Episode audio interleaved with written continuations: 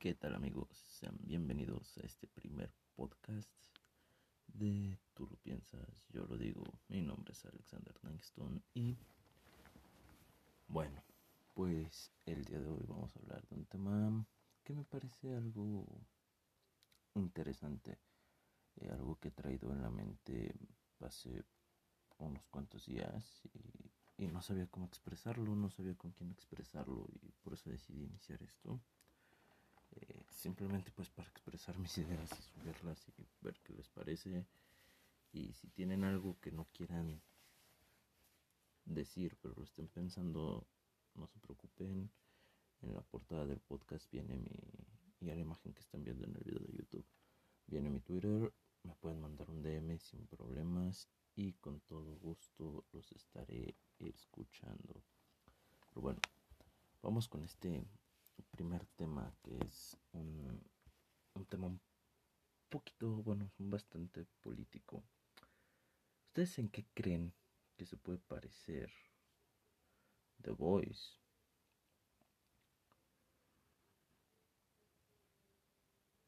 A Steelheart de Brandon Sanderson, una novela súper recomendable. Y obviamente el gobierno actual. Bueno, pues, voy a explicar un poco las tramas de, ambas obras de ficción. Eh, en la primera tenemos un grupo de, de personas que, que están buscando acabar con los superhéroes porque para todos los ojos de todos o del público en general los superhéroes son buenas personas, lo que nosotros tenemos idealizados, pero este grupo de boys tienen o saben más bien conocen que realmente no son tan buenas personas como lo aparentan, que a final de cuentas a pesar de ser superhumanos, son humanos y como todos tienen sus defectos. Y nos demuestra a lo largo de la serie que eh, tanto en ambos bandos el poder corrompe y esto se liga a algo que dice Brandon Sanderson en este libro de Steelheart. Al inicio del libro nos dice el poder corrompe y el poder absoluto corrompe absolutamente. ¿Qué pasa en Steelheart? También son superhéroes, pero aquí son abiertamente tiránicos. Tienen. De hecho, Sanderson lo que hace es que el mero sistema de, los superhéroes, eh, el, que tengan poderes, el que en una persona empiecen a, empiece a desarrollar poderes y se convierte en un épico, como, como son llamados en este mundo, eh, los empieza a corromper.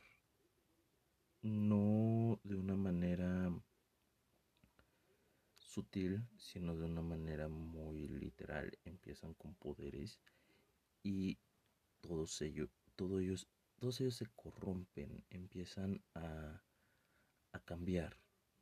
No, no es que se engolosinen con el poder, es que en sí tener poder es malo. Es una metáfora, o al menos yo así lo vi, es una metáfora bastante interesante sobre el poder, eh, eh, que es un veneno.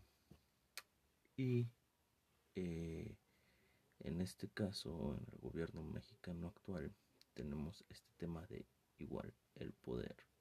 Hemos visto, hemos visto muchísimas cosas, hemos visto eh, cosas buenas, cosas malas, más malas que buenas diría yo.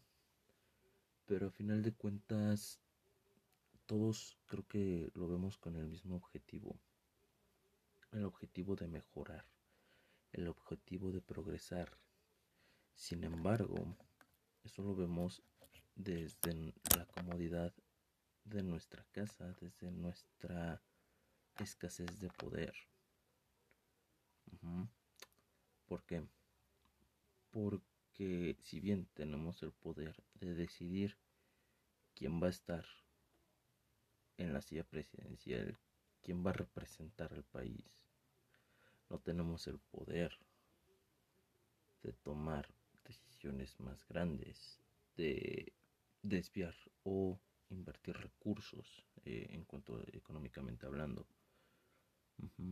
De presupuestar. Nosotros no presupuestamos lo que se va a gastar en el año en el país. Nosotros no dividimos el dinero, no repartimos el dinero a cada una de las instituciones. ¿Qué es lo que está pasando? Eh, López Obrador llegó al poder, llegó a la presidencia con ideas que rayaban un poco en lo que México realmente estaba esperando. Y digo rayaban porque algunas no me terminaron de convencer. De hecho, él no me terminó de convencer. Sin embargo, lo que sí me terminó de, de, convencer es que no iba a ser un buen presidente. Y es lo que ha terminado demostrando. El presidente López Obrador actualmente está desviando recursos que podrían ser invertidos en medicamentos, que escasez de medicamentos en el puto seguro social. O sea, si por si no había medicamentos en el seguro social, ahorita hay menos medicamentos en el seguro social. También en apoyo a, a damnificados por desastres naturales. Dios, semanas creo que fue una semana antes de que eh, se inundara, este, bueno, llegara un ciclón a México, o un huracán, si no me equivoco, desapareció los fideicomisos para desastres naturales. Si no me equivoco, fue en Tabasco donde pasó este desastre y no había un fideicomiso para esas familias que en la mayoría de los casos tuvieron una pérdida total. Así que, perdonen. Así que creo que el presidente se ha engolosinado con el poder. ¿Y por qué lo digo? Esto es muy sencillo. Él trae unas ideas, unas ideas revolucionarias, realmente revolucionarias para el país, acabar con la corrupción, eh, eh, ayudar primero a los pobres porque se necesite todo.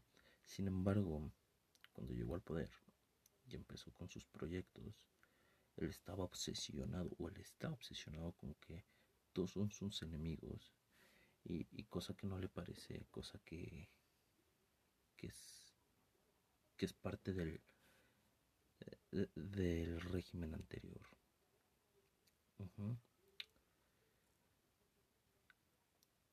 Y lo que está haciendo es, en primer lugar, perder credibilidad y en segundo, comenzar a ser un tanto tiránico.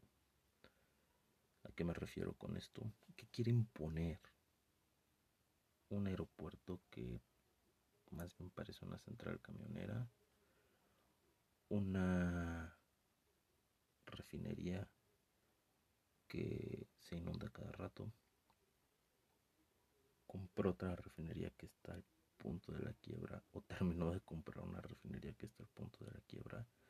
Y estamos teniendo un tren Maya que está acabando con, con un pulmón y con una reserva natural. Entonces, ¿qué, qué, qué va a lograr con esto? que, va a, hacer de México si continuamos con un presidente así? Una respuesta muy sencilla, México se va a ir al carajo. Y se va a ir aún más al carajo si nosotros lo seguimos criticando. No lo estoy defendiendo, no lo estoy apoyando. Pero el mexicano lo que tiene es que critica, critica, critica, critica y nunca hace nada. Ajá.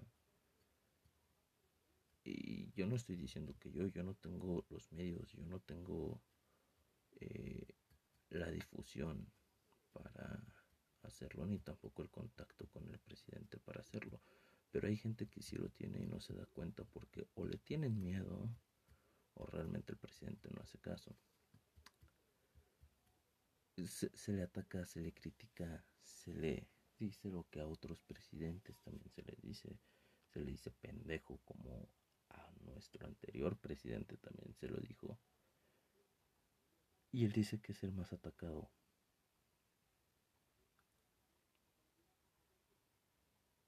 No, no es el más atacado. Eh, si nos ponemos a pensar, creo que Carlos Salinas de Gortari ha sido el más atacado porque no solamente es en su sexenio, sino hasta la actualidad.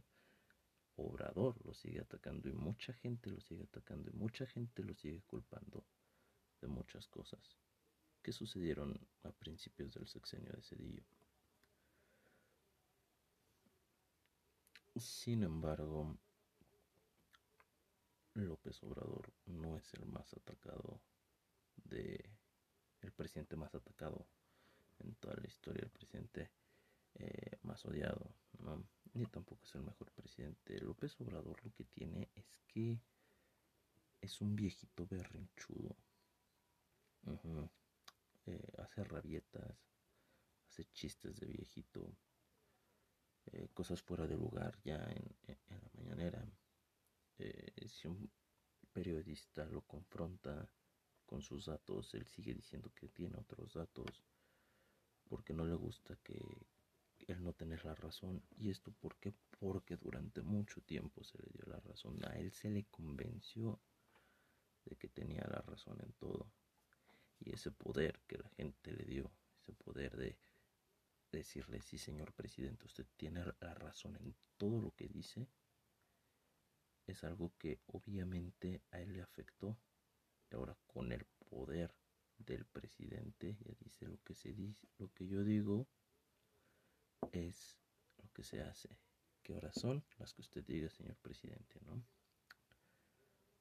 ¿Qué hay que hacer? ¿Cuál es el, el viaje? O más bien, ¿cuál es el movimiento que se tiene que hacer? Primero hay que apoyar las causas buenas hay que hacerlo entrar en razón. Que tiene que.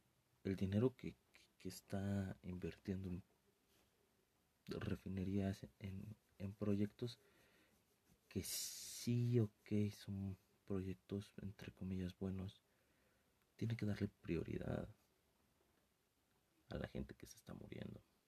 Hay gente muriendo en los estados del norte. Puede que lleguemos a un narcoestado puede que, no, no solo en estados del norte, en el estado de México, en la Ciudad de México,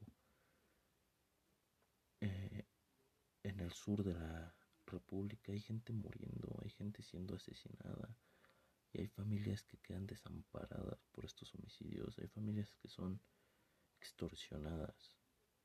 Hay que decirle al presidente que tiene que hacer algo, que tiene que reformar a su cuerpo policíaco, que tiene que ir directo a, al meollo del asunto. Y si bien no estoy diciendo que corte cabezas, más bien que llegue a un acuerdo como se tenía en sexenios pasados, para que no haya tantos muertos, para que el índice de homicidios solo baje para que no exista esta, guerra que aún continúa desde el sexenio de Felipe Calderón. Tenemos a niños con cáncer muriendo por falta de medicamentos. Sí han reducido las estadísticas de niños con cáncer, pero por lo mismo, porque se están muriendo, no tienen medicamentos. Mientras que nuestro presidente está pidiendo que España nos pida perdón por habernos conquistado. Eh, automáticamente esto es bastante lógico porque pues obviamente España nos empieza, nos pide perdón, nosotros lo disculpamos y automáticamente perdemos la conquista, se van a empezar a construir nuevamente pirámides, la religión católica va a dejar de existir en México, vamos a ser nuevamente politeístas y se van a empezar a... se van a empezar a ofrecer sacrificios, creo que ya lo está haciendo desde ahorita, está sacrificando vírgenes y, y, lo voy a explicar. ¿Por qué digo que está sacrificando vírgenes? Porque entre los niños con cáncer también hay niñas con cáncer y a esa edad pues obviamente son vírgenes, ¿no? A menos que tengan un tío sacerdote. es lo que está haciendo. Sacrificando a las niñas con cáncer porque son vírgenes y por eso al estar lloviendo tan cabrón. Eh, al menos aquí en, eh, en la Ciudad de México las lluvias han estado muy cabronas. Claro que de estar bastante o contento o bastante emputado porque carnal son niños con cáncer. Bro, ya en serio. Son niños que tienen toda una vida por vivir. Eh, como sea una persona mayor, una persona adulta, eh, si duele la pérdida, si duele el que se haya ido, pero uno dice, pues ya vivió lo que tenía que vivir. Eh, probablemente su cáncer fue pulmonar porque fumaba mucho, probablemente fue porque no se alimentaba bien, probablemente fue porque consumió cosas que no debió de haber consumido y pues eso fue lo que le tocó. Pero un niño, un niño con cáncer no creo que fume.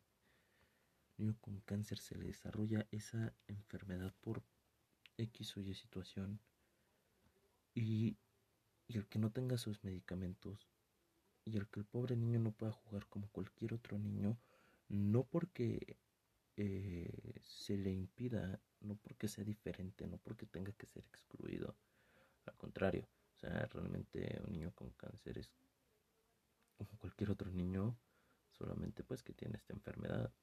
Sin embargo, no puede jugar porque es discriminado por los niños, porque gracias a las quimioterapias ha perdido el cabello y obviamente lo van a estar volando con que es el pelón me sobas, el pelón te sientas, el calvito y cualquier otro apodo que se les venga a ocurrir de el, el Elmer, neta que si hay niños a los que les dicen Elmer actualmente, en serio, Elmer Gruñón. No mames. No creo que los niños ahorita sepan quién es Elmer, Elmer Gruñón. No mames. Se mama ese güey. Pero a estar cazando conejitos con su...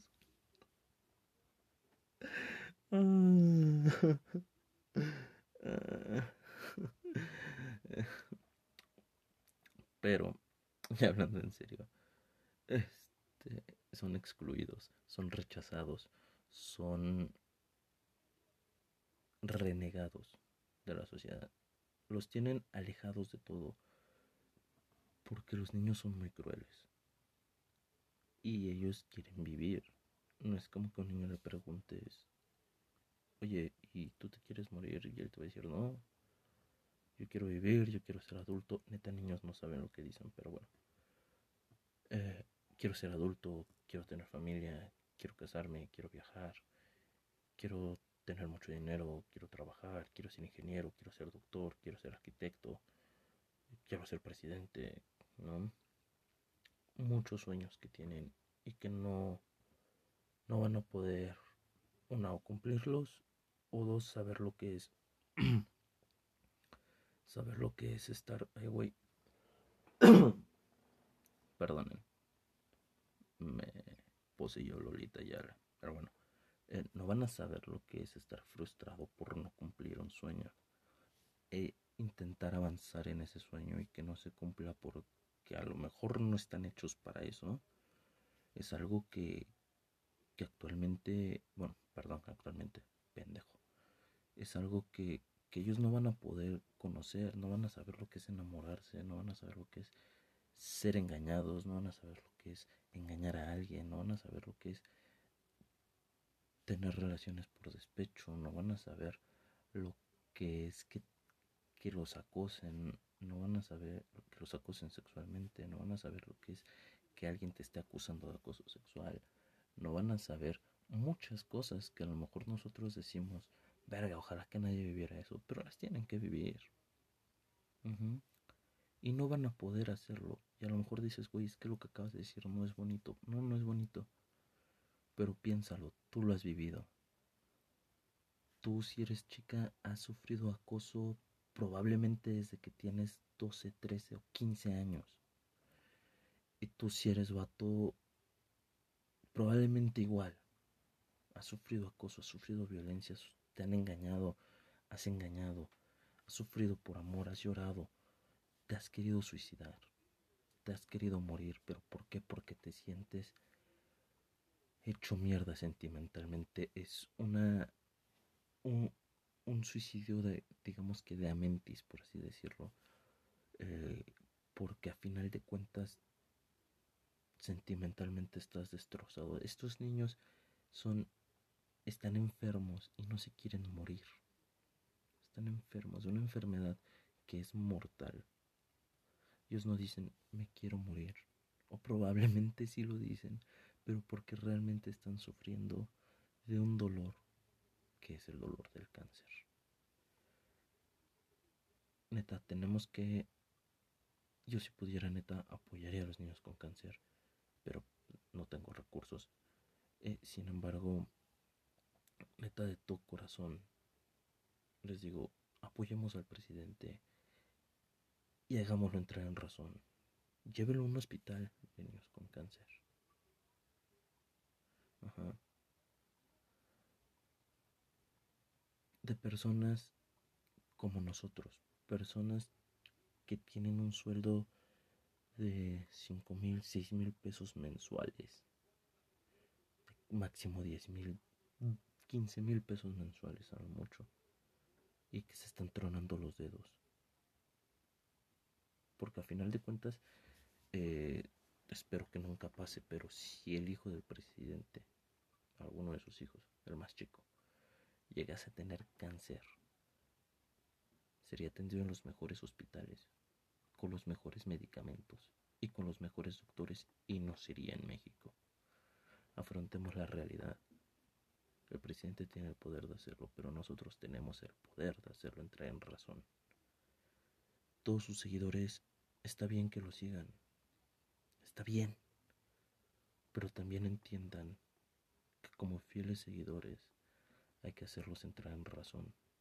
Hay que hacerlo entrar en razón de que está mal, de que se está equivocando. Porque no podemos confiar en él como un Mesías y decir lo que eh, los sacerdotes dicen. Es que el plan de Dios es, es parte del plan de Dios y, y, los planes de Dios. El camino del Señor es, es misterioso. Él obra de maneras misteriosas. No, no, no, no, no. No es una deidad. No es el destino. Es un ser humano que comete errores, es un ser humano que come, que caga, que mea, que tiene sexo. Espero que todavía pueda, me imagino que todavía puede, va mucho Nayarit, pero es un ser humano. Y así como lo hacemos eh, grande o como lo hacen grande cuando hace algo bonito, cuando hace algo padre, cuando hace algo bien, o cuando hace alguna estupidez. También cuando haga alguna tontería que afecta al país, que afecta a personas, que afecta al pueblo, hay que hacerlo entrar en razón. Que las farmacéuticas tenían corrupción. Sí, y hay que limpiarlas. No hay que eh, quitar los contratos. Hay que limpiar la corrupción. No hay que eliminar. Eh, no hay que eliminar todo. Es como si. Es como cuando se te infecta un dedo. Cuando la infección apenas está creciendo, ¿qué haces? Le empiezas a limpiar, le empiezas a eliminar para que no se infecte todo. No lo cortas de tajo y más que nada si es el dedo que te metes en el culo. No. ¿Por qué? Porque te es útil, güey. O sea, honestamente, porque te es útil. Porque ese dedo te es útil, porque te sirve de algo. Es con el dedo que vomitas, tu chica bulímica, ¿no? Es con el dedo que señalas. Entonces, si algo es útil y ves que se está gangrenando, limpia la gangrena, trata de curar esa gangrena para que no se gangrene todo y se pierda, porque al final de cuentas, independientemente de la corrupción, en sexenios pasados no había pasado esta misma situación de que los papás están exigiendo medicinas. Llegaban los medicamentos. Bien que mal llegaban los medicamentos. Sí, ya sé. El PRI hizo cosas horribles como darles agua a los niños con cáncer. Sí, Duarte se mamó. Se mamó cabroncísimo. Pero si le ves el lado positivo, es que antes de que se dieran cuenta que era agua, los niños tenían la esperanza de que tenían ahí su medicamento. No lo estoy defendiendo y no estoy diciendo que esté bien, pero por lo menos les dio un placebo. ¿Qué es lo que está mal ahorita? Que ni siquiera un puto placebo tienen. Que ni siquiera pueden tener un rayito de esperanza porque están en la penumbra total.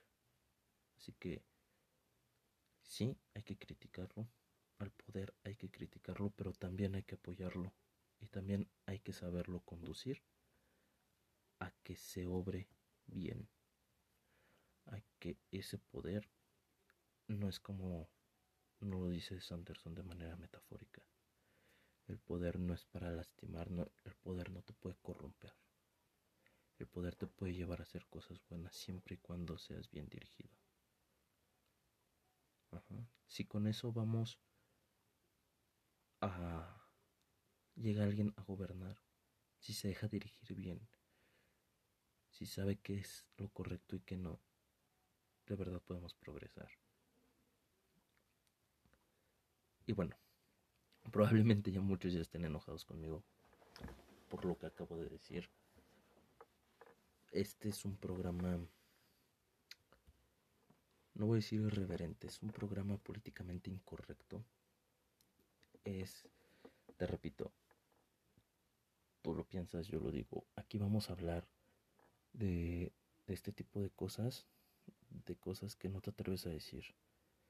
Eh, si vas en el carro y me vas escuchando, probablemente estés pensando, güey, no mames este cabrón está diciendo muchas pendejadas. O sea, está muy cabrón lo que dice este güey.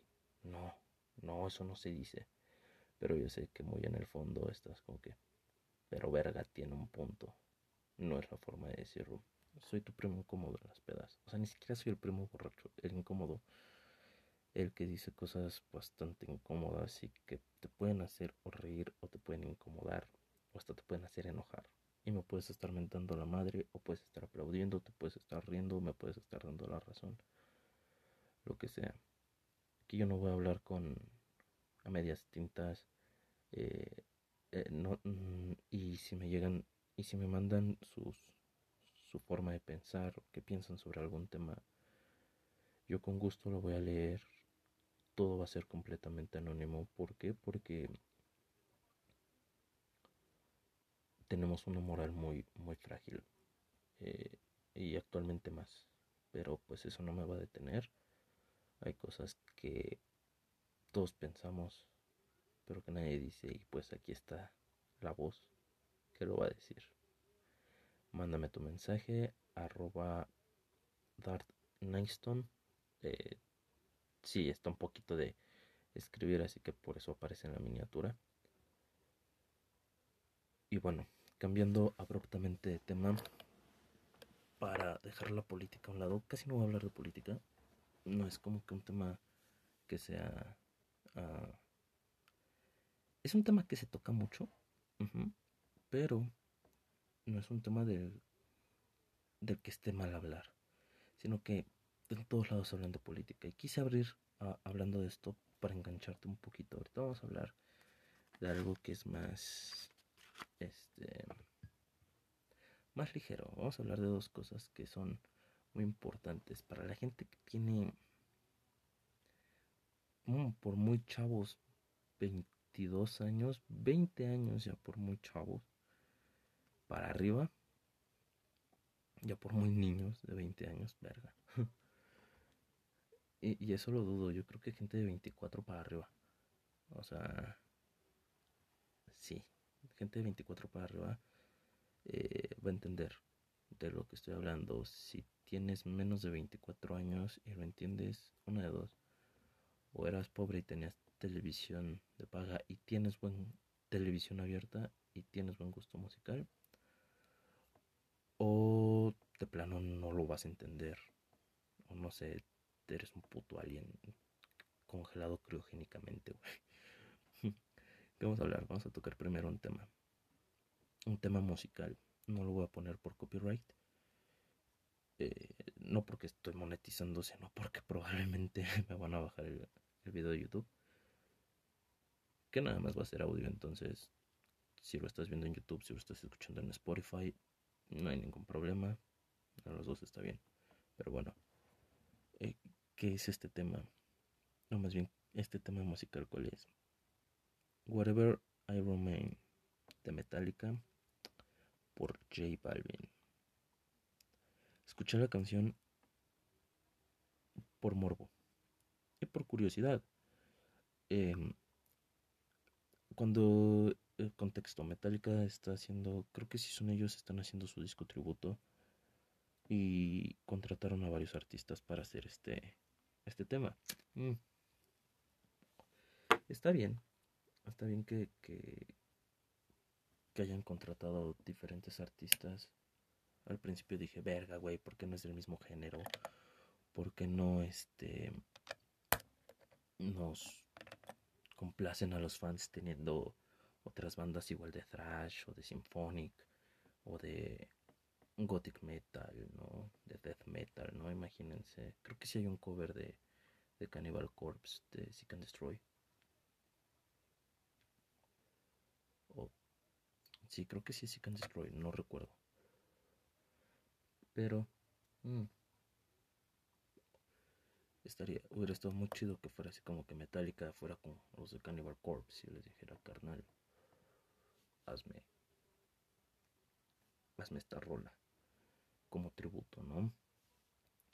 Sin embargo, contactaron artistas de otro género, de géneros muy dispersos, completamente diferentes al, metal. Ah, al principio me enojé, dije, no mames, ¿por qué están haciendo eso? Metallica ya se volvió muy comercial, pero después recordé el disco tributo a Juan Gabriel. Y las bandas que hicieron ese, tributo no son del género de Juan Gabriel. O sea, no vas a decir que del Edem o que Pastilla son rancheros.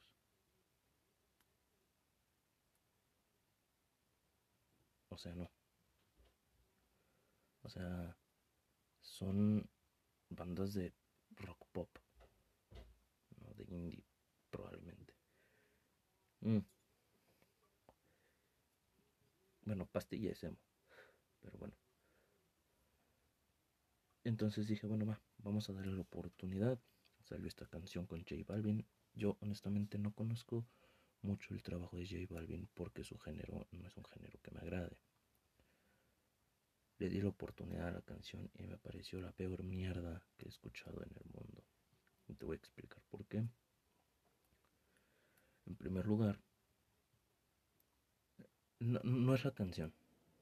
O sea, definitivamente no es la canción.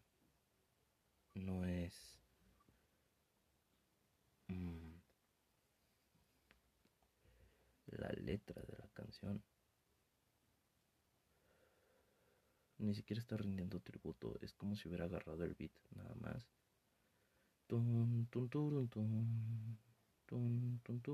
y se pone a rapear, güey. Entonces dices, güey, qué verga. Como canción independiente lo podría pasar. También me molestaría, diría, no mames, ese güey se chacaleó la, la rola, pero pues sí, ah, verga, Cartel de Santa ha hecho lo mismo. O sea, todo se derrumbó dentro. Si, si conocieron esa canción de Manuel por Cartel de Santa, pues digamos que hubiera sido lo mismo. Pero aquí te lo están pidiendo para un disco tributo, carnal. Y tú estás haciendo otra cosa completamente distinta. Y no es como que hayan ido con J Balvin y le hayan dicho, oye, güey, te toca guardar eh, Romain. Vas, rífate. Y tú haces el video y, y tú la cantas y tú haces lo que quieres y ya nada más nos mandas el video y nosotros lo subimos. No. todo esto lleva una preproducción. O sea, todo esto fue planeado y le dieron luz verde. Esto ya no se me hace comercial, esto ya se me hace que Metallica o los productores no saben lo que querían. Y le dijeron a este güey, hazlo y, qué quieres hacer. Y este güey dijo, no, pues vamos a meterle que, que tengo dinero, tengo mujeres y cosas así, ¿no? Y Metallica dijo, bueno, va, órale, sabe escuchar mamalón. Pero los fans lo odiamos. Si tú creciste escuchando Metallica, escuchar esta canción así es destrozar gran parte de tu adolescencia. y, y sí está mal, o sea, sí está mal que, hayan hecho esto, no por la nostalgia, sino porque es un disco, repito, es un disco tributo, no es un, un disco de covers de J Balvin, es un disco tributo donde Metallica pidió a J Balvin que hiciera esa canción. ¿Qué chingados está pasando? Creo que algo están haciendo mal. No me ofende la canción, más bien me decepciona. Me decepciona el hecho de que eh, Metallica esté aceptando que hagan esto. Neta, y que hayan dicho, oh, no más, sí, sí, very well. Entonces, neta, no sé qué piensen, déjenmelo en los comentarios o arrobenme en en Twitter. Y también había mencionado que vamos a hablar de una serie. Que probablemente muchos crecimos con esta serie. He-Man and the Masters of the Universe. Que pues en Netflix le puso Masters of the Universe. Qué serie, cinco capítulos. Bastante bien condensado el desarrollo de personajes o sea, condensado y bien hecho. O sea, son capítulos de 25 minutos en donde los personajes tienen un crecimiento brutal y que se ve orgánico. Porque toman cosas de, la serie que, vimos hace años. O sea, yo la vi en el canal 5 y antes de ver Masters of the Universe me la volví a ver. Eh, la serie y me di cuenta de que era una serie para niños. Y esta serie juega con eso de... Eh, eh, en el primer capítulo juega con eso de que, así ah, lo de siempre, Skeletor se quiere apoderar del castillo de Grayskull, llega He-Man a partir madres, pero ahora tiene un plan muchísimo mejor. Skeleton. Y ¡pum! ahí es donde todo empieza a cambiar, todos empiezan a madurar. Y está bien, es el crecimiento de personajes. Lo de Roboto es magnífico, te da un trasfondo metafísico en un personaje completamente plano y de relleno o, secundario que solo tenía una función y ya. Y es increíble. Está bien. Pero está pecando de lo que todas las series actualmente están pecando. El desarrollo de personajes, el ser más serios, el ser más para un público adulto, el ser más para un público más exigente. Y esto es cuestión de nosotros, o sea, nosotros estamos pidiendo que los personajes sean más profundos. Yo realmente cuando vi He-Man y los Amos del Universo, esta última vez, y empecé a ver Masters of the Universe, yo esperaba algo igual, algo igual de con un mensaje de He-Man al final. Y recuerden amigos, ¿no? Y,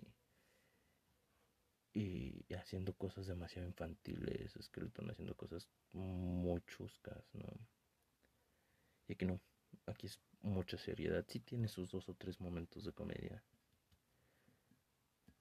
Y al final igual toma todo ese crecimiento de un personaje y dice a la chingada, lo, lo tira a la basura y eso me encantó. Así como que no se necesita que un personaje crezca. Mm. He-Man fue una serie para vender a los amos del universo que eran juguetes de Mattel. Era como Max Steel. Max Steel, Max Steel, como le quieras decir, era para vender al muñeco, para vender todos sus accesorios y que tú de niño tuvieras todos sus accesorios. Y lo mismo era con Masters of the Universe. Ajá. O sea, era para vender los juguetes de Mattel. Era para que los niños quisieran comprar He-Man. Y también para que tú, siendo un niño flaquito, todo lerdito, con una espada y la levantaras y gritaras por el poder de Grayskull y te sintieras fuerte y yo tengo el poder, ¿no? Y, y llega esta serie nueva de Netflix y muchos fans pueden estar molestos de no, es que no era lo que yo veía de niño y ¿dónde está He-Man? Eh, primero, esta no se llama He-Man, se llama Masters of the Universe, ¿no? Revelations. Sí, nos da como que, pues, les repito, un crecimiento y todo, pero yo quería ver a He-Man haciendo tonterías. Estoy cansado, y creo que muchos también, de ver tanto desarrollo en los personajes. De ver tantos planteamientos filosóficos, de ver tantas cuestiones de que se deconstruye un personaje y se reconstruye y se muere y, tiene un impacto. No, yo quiero que un personaje se muera en esta eh, el capítulo de hoy y el capítulo de mañana otra vez esté vivo, o sea, que no haya afectado nada y que nadie se acuerde de que se murió. ¿Y por qué quiero esto? Porque vamos, hay que darnos un respiro de, de, de, ver a los personajes y, y plantearnos una duda, de tratar de identificarnos con el personaje yo no me quiero identificar con el personaje. Yo lo que quiero son ver madrazos, son cosas chuscas, reírme, emocionarme por una pelea de Skeleton contra He-Man. Y ya. Es lo único que quiero. Poner Netflix, prender la televisión, poner Netflix y apagar mi cerebro un minuto porque todo el maldito día estoy viendo personajes como Harley Quinn que están siendo bastante bien desarrollados en, y, y tratados en su serie, ver películas como el Snyder Cut, ver películas como las de Marvel, ver series y más series como JoJo's Bizarre Adventure, que, que verga es una joya. Yo solamente quiero ver cosas que no tengan ningún trasfondo, que no tengan ninguna historia, que no tengan ningún sentido, cosas sin sentido, cosas chuscas. Y no me vengan a decir, pues ponte a ver a Rick and Morty. No, porque al final de cuentas Rick and Morty te explica por qué hoy mataron a Summer y en el capítulo siguiente Summer está viva. Porque la trajeron de otro universo. ¿No? O porque ya no es el Rick del universo que vimos aquí, sino es el Rick de otro universo. De hecho, ni siquiera sabemos este, qué universo correcto es el que estamos viendo, ¿no? Podemos estar viendo cualquier pinche universo de Rick and Morty y lo plantearon en un capítulo de la última temporada. ¿no? Si no has visto Rick and Morty temporada 5, te sugiero que lo veas. Está muy, muy, muy bien. Pero bueno, no estoy hablando de Rick and Morty. Bojack Horseman también, eh, eh, este planteamiento y, y el que las series animadas hayan dejado de ser para niños y se hayan convertido para adultos es algo que que realmente es incómodo, que realmente ya es es un tanto molesto. Ya no puedo poner las caricaturas en el canal de Cartoon Network porque voy a ver una serie que quiere pecar de esto, de que quiere desarrollar, desarrollar personajes. Lo mejor que tengo es el increíble mundo de Gumball que es para apagar el cerebro, neta. Y con He-Man, ok, sí, lo hicieron bien, pero están pecando mucho de esto, le están dando mucha profundidad a los personajes y, y va a llegar el punto en el que, como pasó nos volvimos tan exigentes como, como espectadores para que deconstruyeran a nuestros personajes favoritos, los desarrollaran, les dieran una historia, les dieran motivaciones, les dieran verdaderas debilidades, les dieran diálogos épicos.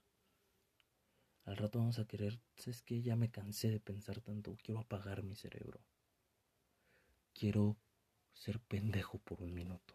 Quiero ser pendejo durante 25 minutos que dure el capítulo de la serie. Vamos a empezar otra vez a exigir y al rato nos vamos a empezar a quejar y va a ser porque no podemos equilibrar eso. Y eso también está mal. El exigir tanto para algo que no va. Para un producto que si bien tiene el potencial, lo mejor es volver a sus orígenes. Apelar a la nostalgia un poco. Y boom. Va a vender. Y va a vender muchísimo más que si le metes cosas filosóficas, que si...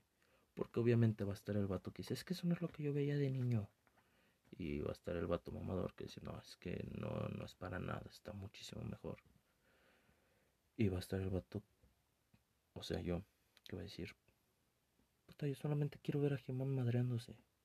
No me importa si es lo que vi de niño, pero no quiero que desarrollen el personaje. Quiero ver cómo los otros personajes los hacen pendejos y tiene que llegar Gemón a salvar el día. Eso es lo que yo estaba buscando al ver Masters of the Universe. No sé qué estaban buscando ustedes. De verdad, déjenme su opinión.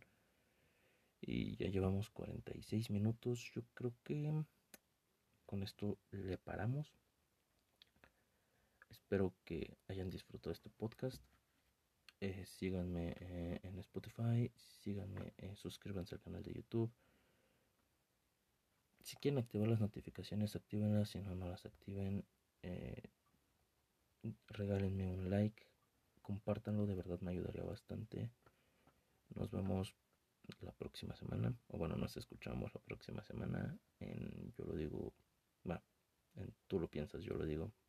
Todavía estoy como que yo lo digo, tú lo piensas, tú lo piensas, yo lo digo. Eh, ya encontraré la onda esto. Pero bueno, espero, les repito, espero que lo hayan disfrutado, que pasen muy muy bonita mañana, tarde o noche, dependiendo del horario en el que lo estén escuchando. Mi nombre es Alexander Nixon. Hasta la próxima.